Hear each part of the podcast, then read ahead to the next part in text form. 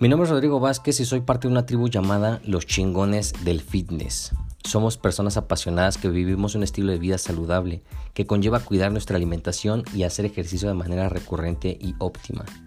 Sabemos a conciencia que no existe mejor inversión que nosotros mismos y es por ello que desarrollamos disciplina de acero para cuando la motivación no está presente. Nos gusta vernos bien físicamente y por lo tanto sentirnos bien. Nuestro más grande enemigo es conformarnos con un cuerpo promedio cuando sabemos que tenemos el potencial para salir de ese promedio.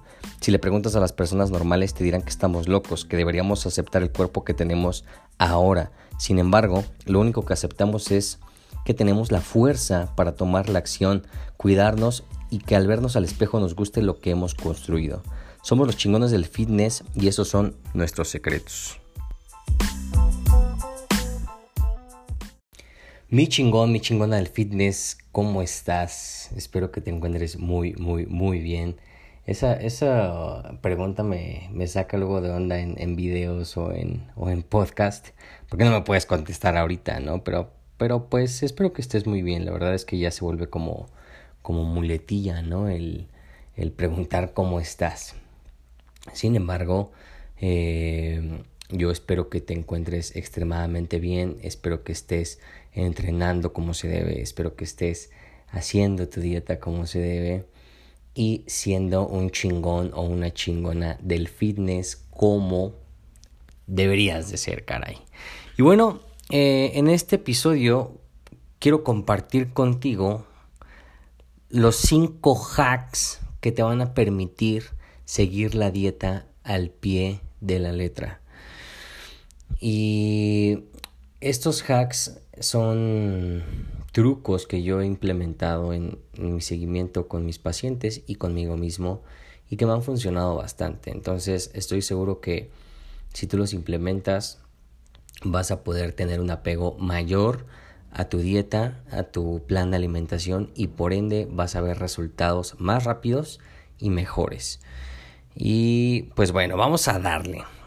Eh, antes de entrar a los cinco hacks que yo implemento, quiero, quiero que definamos dieta, ¿no? Porque la palabra dieta tiene una carga emocional, estarás de acuerdo conmigo.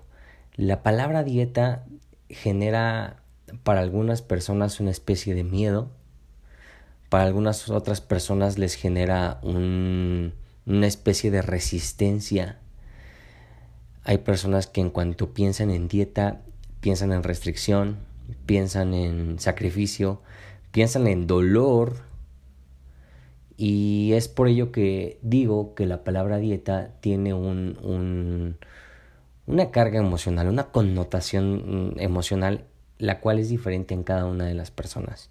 Sin embargo, si partimos desde la definición de dieta, vamos a poder quitarle esa carga emocional, que probablemente desde ahí sea, desde ahí parte el primer factor por el cual a veces claudicamos en nuestro plan de alimentación. Y bueno, si definimos dieta, la definición de dieta es conjunto de sustancias alimenticias que componen la, el comportamiento nutricional de los seres vivos. Entonces, en traducción, es dieta significa la manera en que te alimentas habitualmente tú como ser vivo.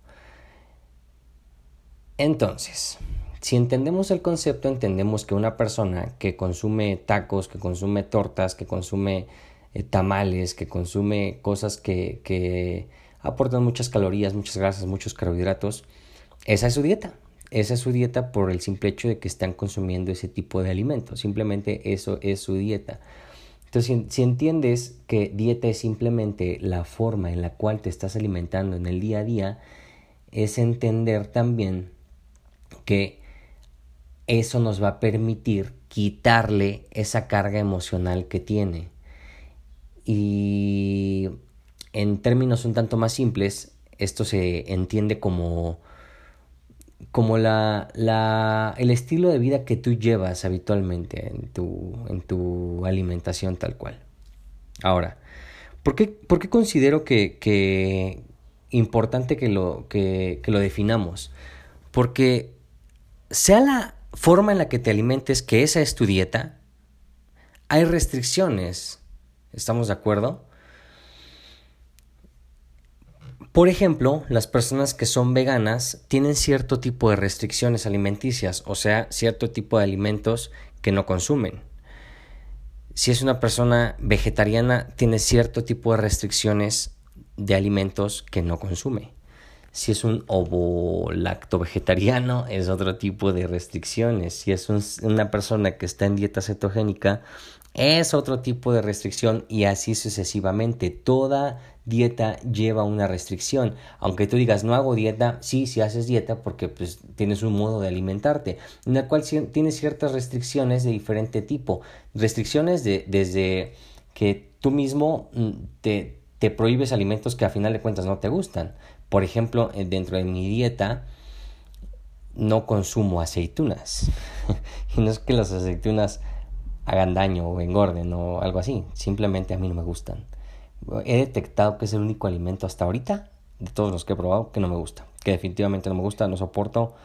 Mm, no, no me pasa el sabor de ninguna forma. Le he dado la oportunidad varias veces a las desgraciadas aceitunas de muchas formas y no me pasa la aceituna. Entonces, pues vamos, dentro de mi dieta yo elijo una restricción de aceitunas, ¿no? Y entonces así cada, cada, dieta. Eh, y, esta es una restricción, dentro de mi dieta hay muchas restricciones.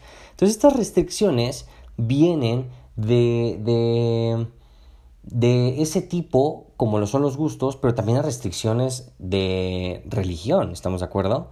O restricciones de paradigmas que porque mi abuelo, ni mi mamá, ni mi papá lo consumen, pues yo tampoco, ¿no?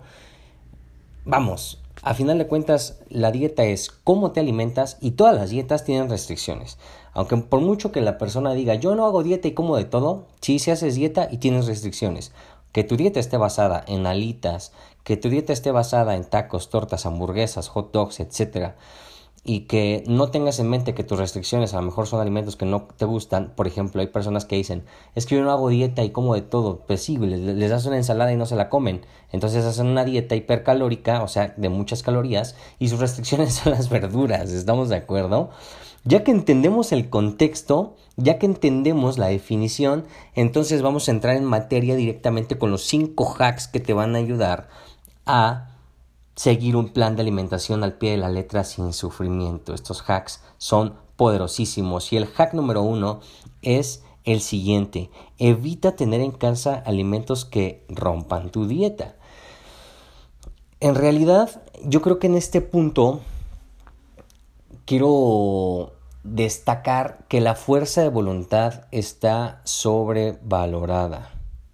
La fuerza de voluntad es como una pila la fuerza de voluntad es, es algo finito, es algo que, que, que por mucho que tú tengas una fuerza mental, va a llegar un momento en que claudiques.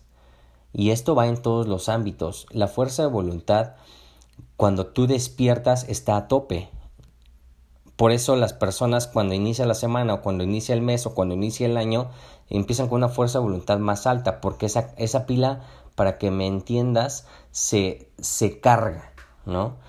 Entonces, si entendemos que la fuerza de voluntad es algo finito, entendemos que está sobrevalorada. ¿Por qué?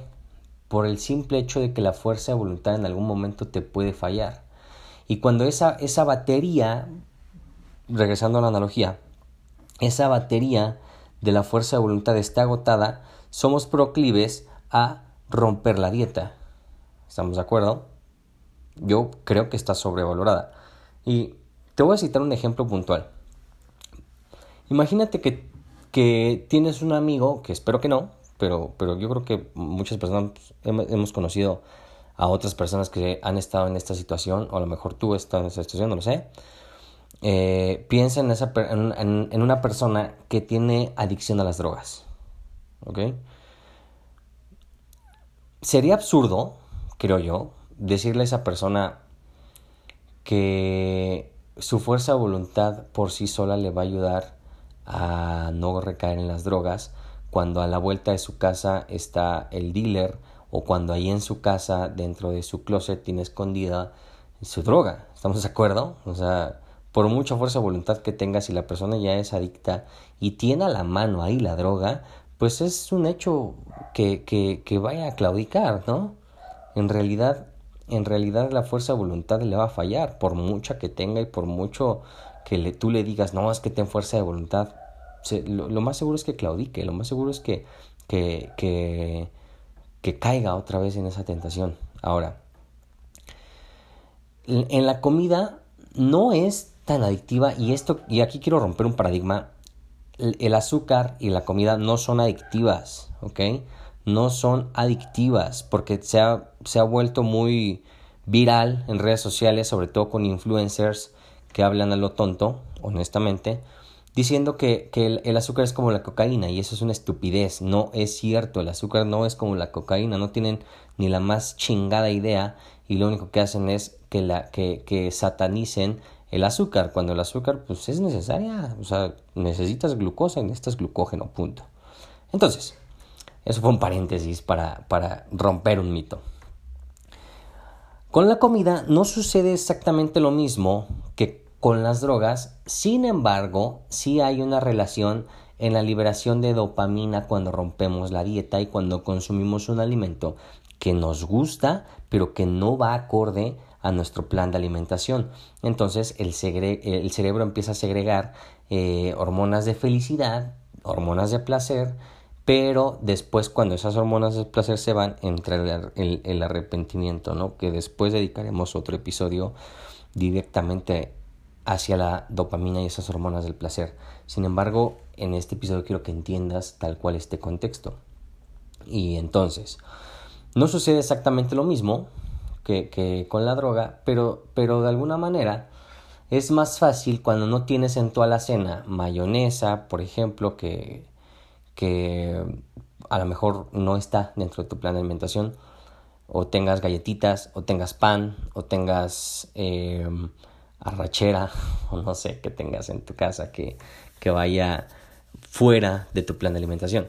Entonces, si tú eres consciente de esto, y quieres entrar a un estilo de vida fitness, lo que yo te sugiero para que realmente sigas tu dieta es eliminar todos esos alimentos que no van orientados hacia tu plan de alimentación.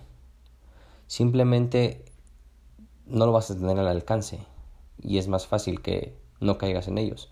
Es como tu ex tóxico, tóxica. ¿Estamos de acuerdo? Es, es, se requiere de mucha madurez mental y fuerza de voluntad para seguir viendo a una persona que pues, causó algo en ti, ¿estamos de acuerdo? Ahí sucede algo similar con la comida, créeme, ahí sí yo creo que sí. Pero entonces es, un, es una analogía un tanto similar. Ya que lo entendemos, lo que yo te sugiero que hagas es que elimines esos alimentos, ¿vale? Este fue el hack número uno. Hack número dos que se relaciona con el primero. ¿Por qué? Porque probablemente me has, eh, has de estar pensando y me, me podrías decir, Rodrigo, ok, me, gustaría eliminar todos los alimentos de mi alacena que no vayan acorde a mi alimentación, pero vivo con mi familia. Y entonces, como aquí está mi esposo, mi esposa, mis hijos, mis primos, mis tíos, no sé con quién vivas. El chiste es que no vives solo, no vives sola. O las personas con las que no viven, pues general, con las que vives, generalmente no, no siguen un régimen de alimentación, ¿no? Eso es muy normal y muchas personas están en esa situación. No te sientas solo, ¿vale? Sola. Entonces, se relaciona al hack número 2 y es el siguiente. Habla con tu entorno.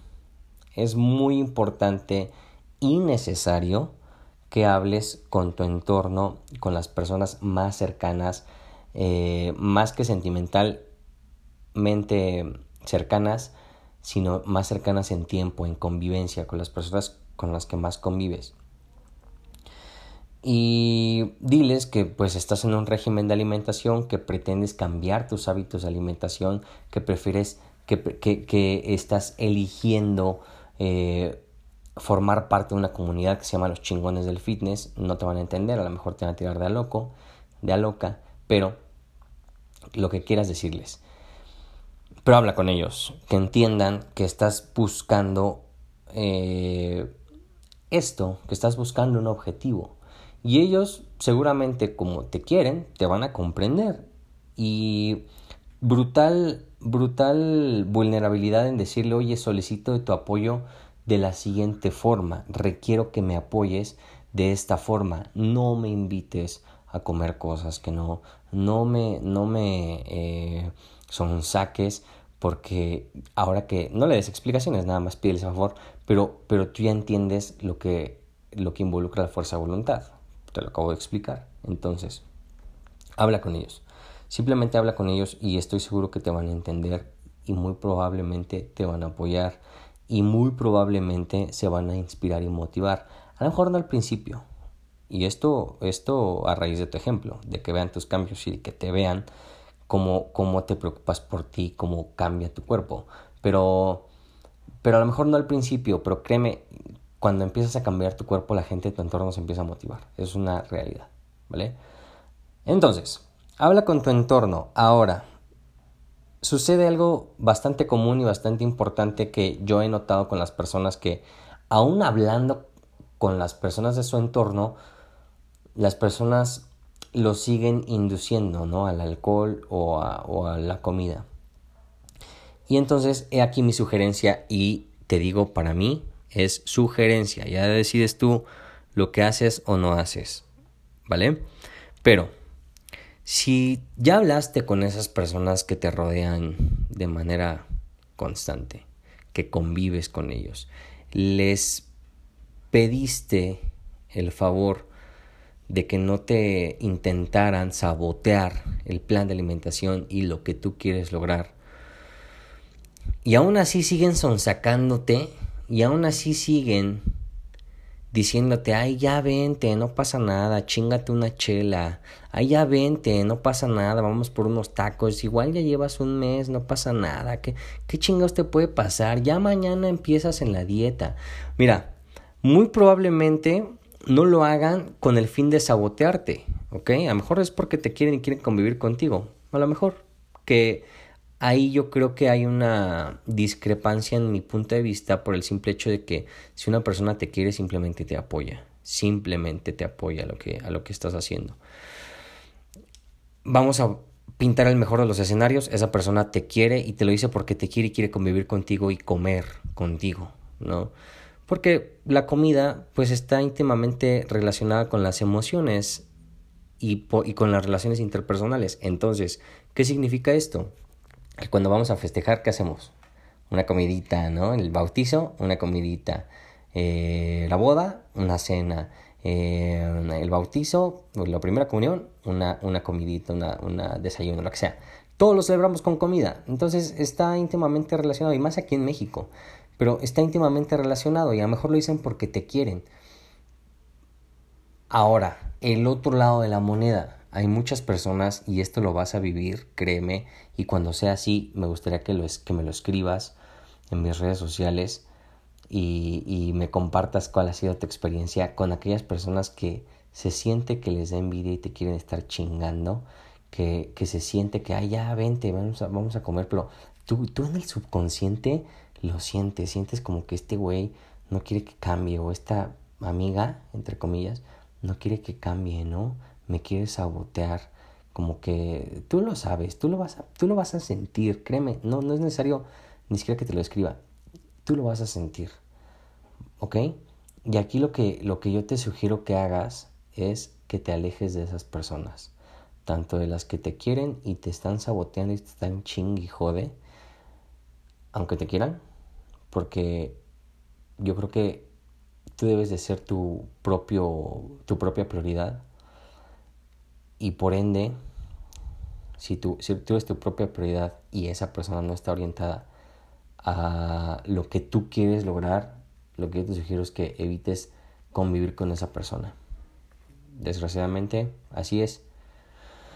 Ahora, si es la persona percibes que lo hace con envidia, aléjate todavía con mayor razón. Yo he vivido mm, eh, experiencias con mis pacientes que me han, eh, se han desahogado conmigo, casi casi está llorando diciéndome, Rodrigo, es que tal persona me pone la comida en la boca, o sea, me pone la comida en la boca y me cuesta bastante trabajo y sufro, y sí sufren, o sea, sí sufren y es feo, realmente e, es feo, porque pues pues si lo analizas es qué ojete, ¿no? Qué ojete. Pues respeta, güey. O sea, si tú quieres comer eso está bien, no te voy a juzgar, pero respeta que yo no quiera, ¿no? Entonces, lo que yo te sugiero en este, en este caso es que te alejes. Simplemente aléjate. Y bueno, ese fue el hack número 2. Habla con tu entorno. Hack número 3 para que aguantes más la dieta.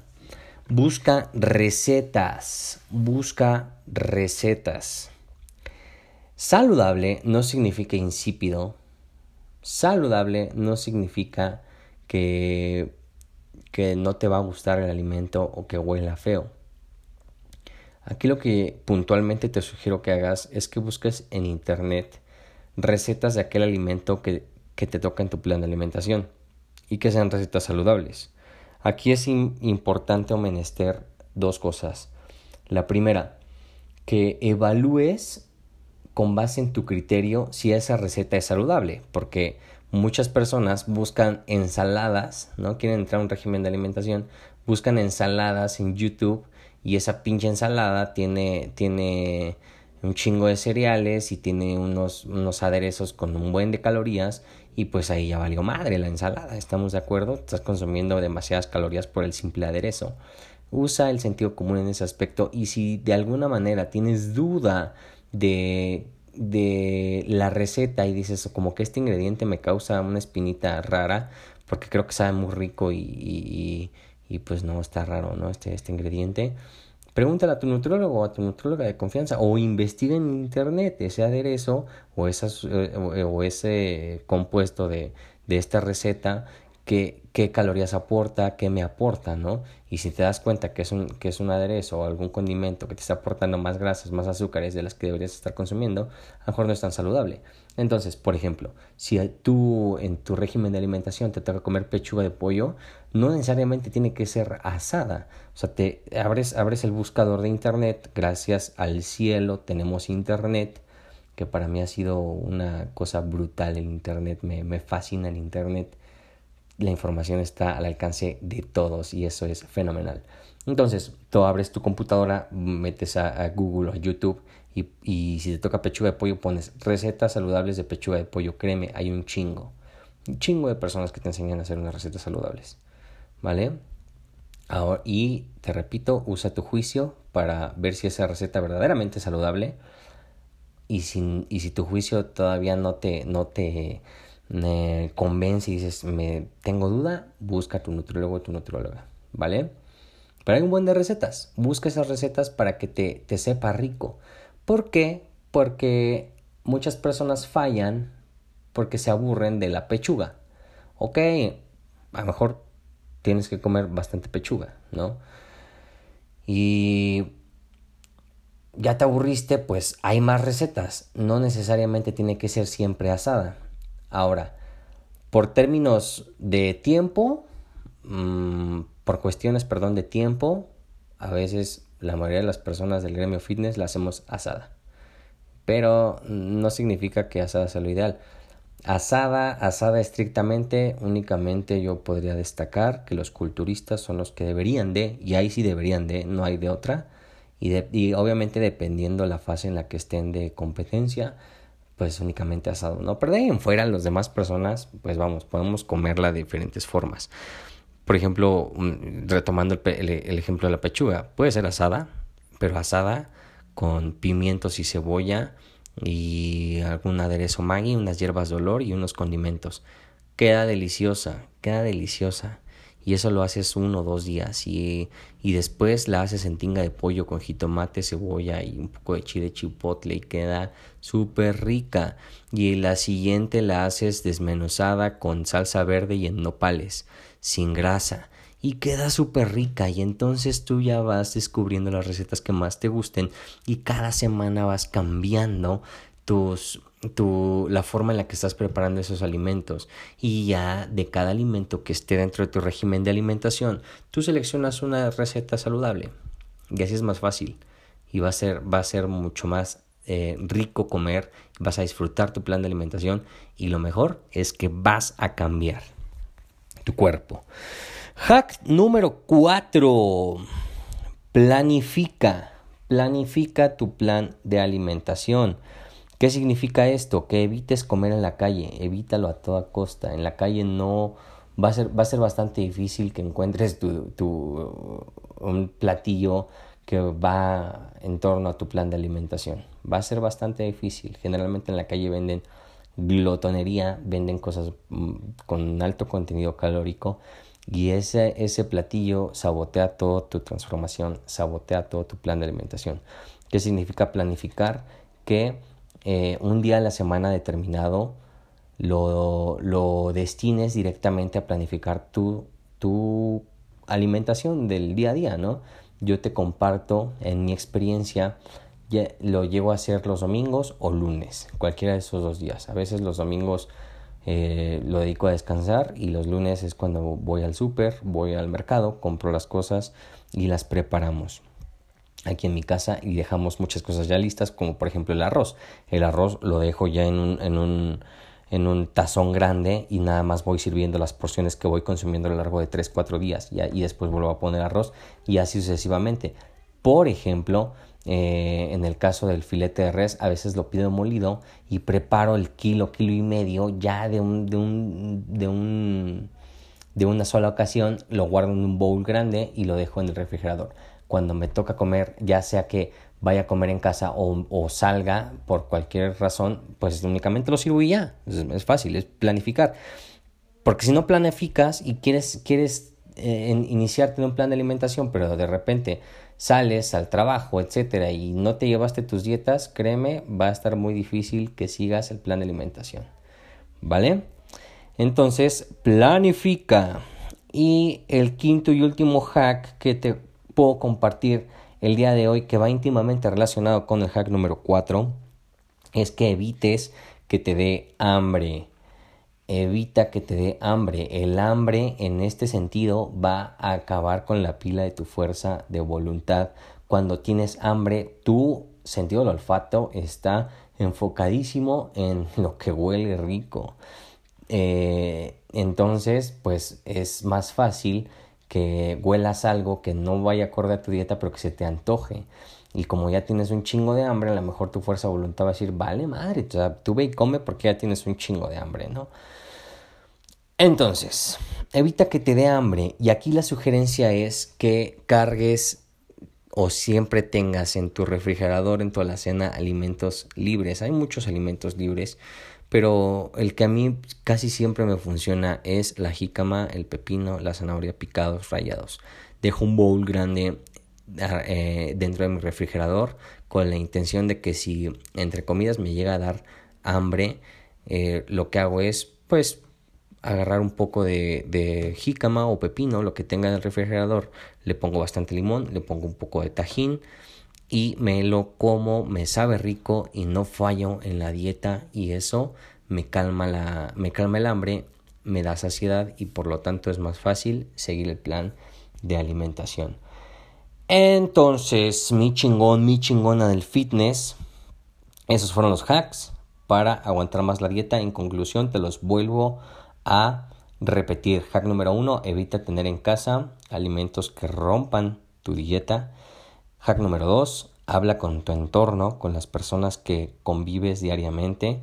Hack número 3. Busca recetas saludables en Internet principalmente. Hack número 4. Planifica tus comidas. Y hack número 5. Evita que te dé hambre. Evita periodos de hambruna o de ayuno prolongados. Sin más, ponlo en práctica y dime qué tal te funcionan estos hacks que yo he implementado. Cuídate mucho, te mando un fuerte abrazo. Te recuerdo mis redes sociales, me puedes encontrar en Instagram como arroba rodrigo.bzp. Ese es mi Instagram, estaré feliz de poder leerte y me compartas cómo te beneficiaron o a lo mejor no estos hacks. Cuídate mucho, te mando un fuerte abrazo.